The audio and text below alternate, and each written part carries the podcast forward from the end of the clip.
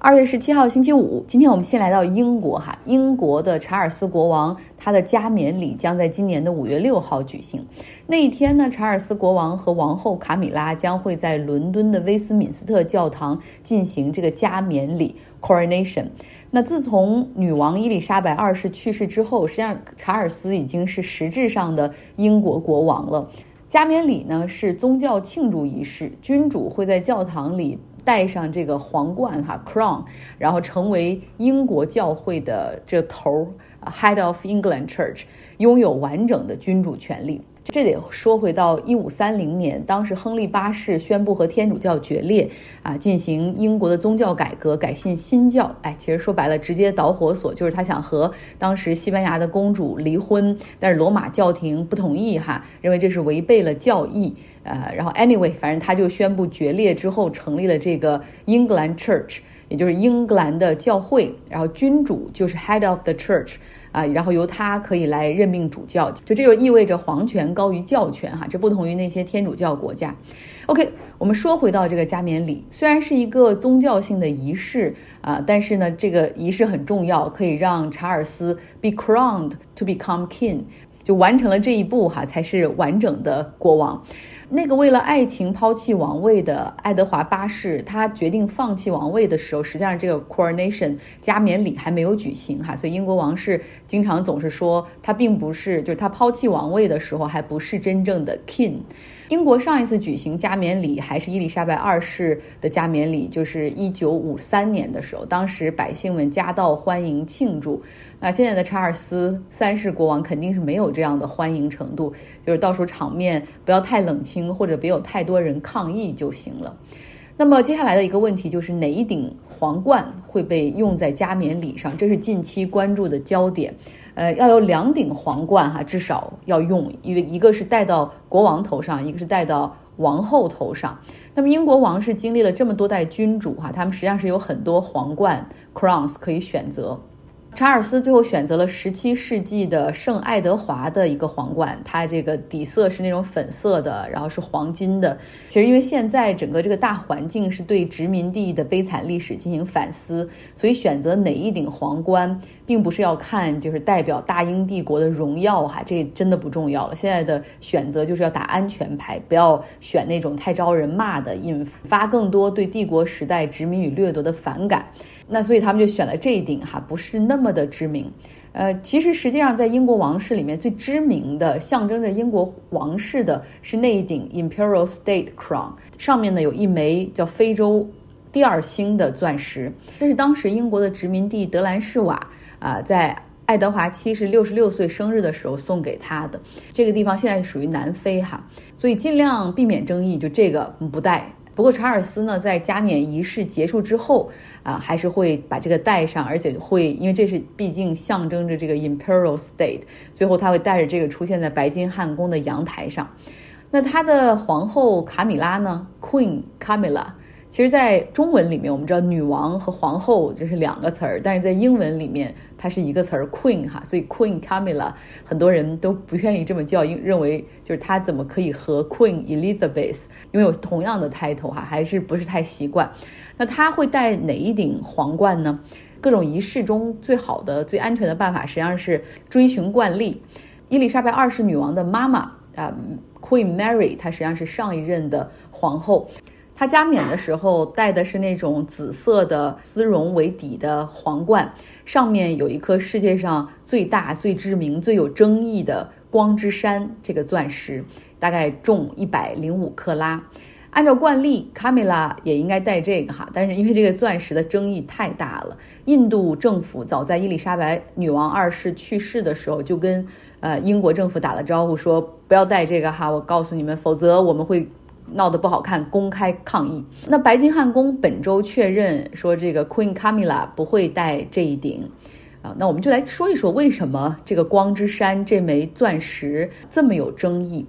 光之山的翻译是来自于它的印度名字 Kavenu，这是一八四九年东旁者普邦一个锡克的土王啊送给维多利亚女王的。当时呢，东印度公司已经控制了当地。这个土王只有十一岁，送这枚钻石的时候，而他的母亲是属于被英国东印度公司实际上囚禁的一个过程。所以你说这是赠送，印度人认为更确切的说应该叫强迫。就是自从印度独立之后，哈，从一九四七年开始就一直不断的在要求英国应该归还这枚钻石。那英国政府当然是。拒绝的，他说这是你情我愿的赠送，哈，符合什么国际法之类的，这和纳粹去掠夺什么犹太人的财产还是不一样的啊。那现在这个光之山这枚钻石是合法合理的，属于英国王室的财产。其实现在不仅印度，你知道吗？还有包括巴基斯坦、伊朗、阿富汗，之前那个阿富汗政府，甚至塔利班政府，他们都自己声称是光之山的主人，要求英国归还给他们。那么这枚钻石到底属于谁？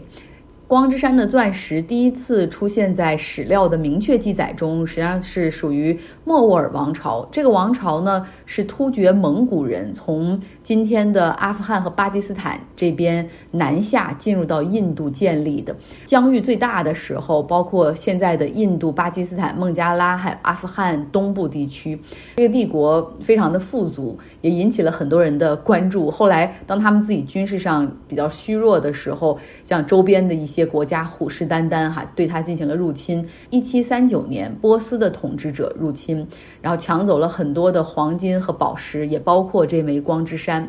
之后，这枚钻石又在阿富汗待了七十年，然后再之后，在不同的统治者中进行着血腥的传递。最后，哈，像我们刚才说的是带引号的赠予给英国。那么，这枚钻石到底应该属于谁？这也属于整个后殖民地时期呃比较大的争议话题之一，哈。这种是赠予还是合法？就你怎么样去界定它的合法权、合法拥有者应该是谁？这是比较有难点的。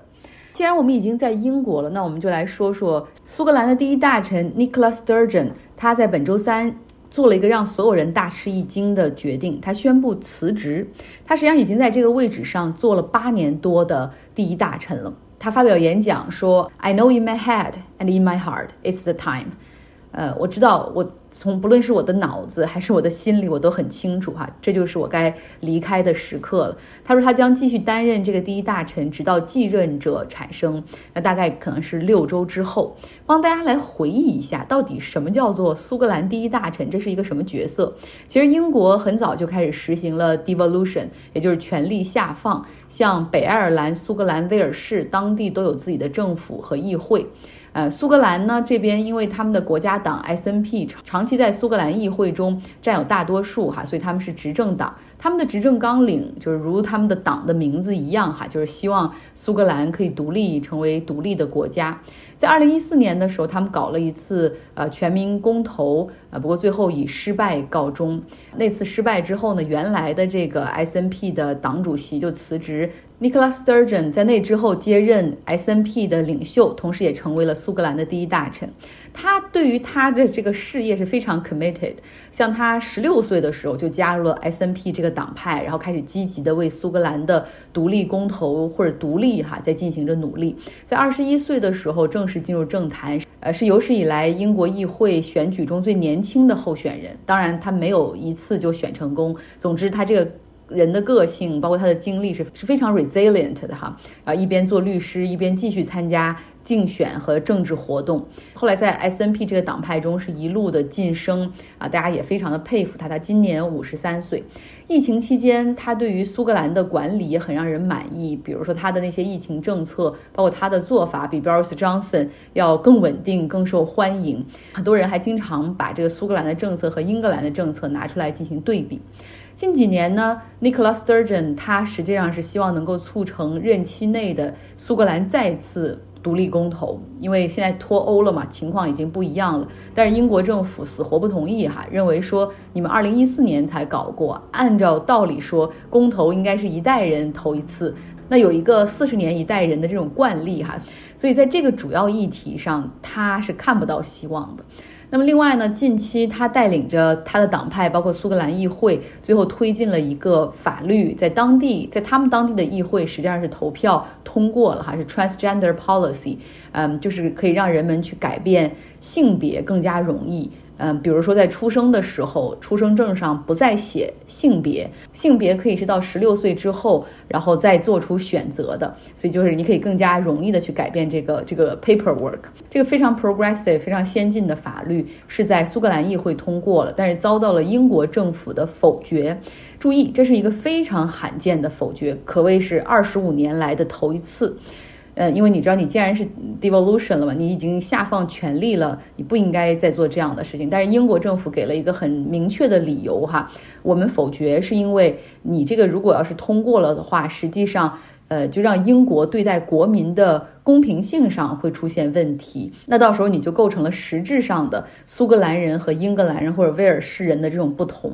所以 Nicola Sturgeon 他是非常的沮丧哈，在他的辞职演讲中，他说 I have reached a difficult conclusion，就是说已经走到了他这个工作的死胡同。呃，然后有很多人也认为说他实际上是制造了很多 polarization 等等。那后来他在声明中也是说哈，要想做好这份工作，唯一的办法就是付出一切，因为这是这个国家所值得拥有的。但他也强调说，那但是做太长时间，尤其是我做太长时间，实际上是有点危险的，因为我总是希望竭尽所能，尽我所能，但是也许现在是时候了。呃，其实你可以看得出来，他跟一个月之前，呃，新西兰的女总理 Jacinda Ardern 宣布辞职的时候有一点相同之处，就是 Jacinda Ardern 她辞职的时候就是说，她说我感觉我自己油箱里的燃料已经不够了哈，而且生活中可能还有一些更重要的东西需要我去关注。过去我们很少看到有政客会这样宣布辞职，因为相当于你是很诚实的，你越诚实就